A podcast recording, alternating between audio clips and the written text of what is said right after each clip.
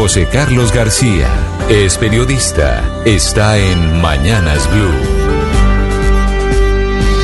6 de la mañana, 31 minutos. Pasó en el Consejo de Bogotá en primer debate el denominado Plan Marshall, la propuesta de la Alcaldía para la Recuperación Económica, el cual contempla, entre otros, alivios, exenciones tributarias y las vigencias en las que se invertirán los cerca de 10 billones de pesos en los que nos endeudaremos los bogotanos de cara a la era pospandemia.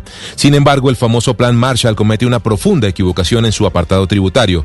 Como dicen las abuelas, van a matar al pollito sano para darle caldo de pollo al pollito enfermo, pues subirle la tributación por ICA a los sectores del comercio electrónico, las aplicaciones y los servicios de acceso a Internet, bajo el concepto de que son negocios que no les ha ido tan mal y que por tanto deben pagar más impuestos.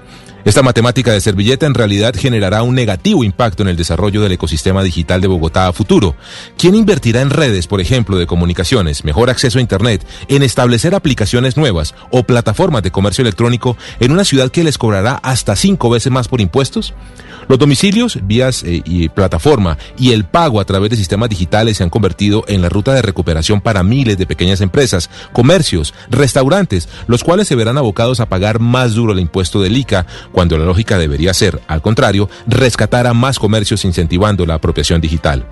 Las empresas que proveen conexiones a Internet pagarán casi seis puntos más de ICA en Bogotá frente a Medellín, por ejemplo, lo que en suma terminará por espantar la inversión. Dejará a personas sin acceso a Internet y alejará la innovación de Bogotá, cuando otras ciudades lo que han hecho es, al contrario, pensar en el futuro de sus ecosistemas digitales y del bienestar que traerán a sus ciudadanos. Estás escuchando Blue Radio.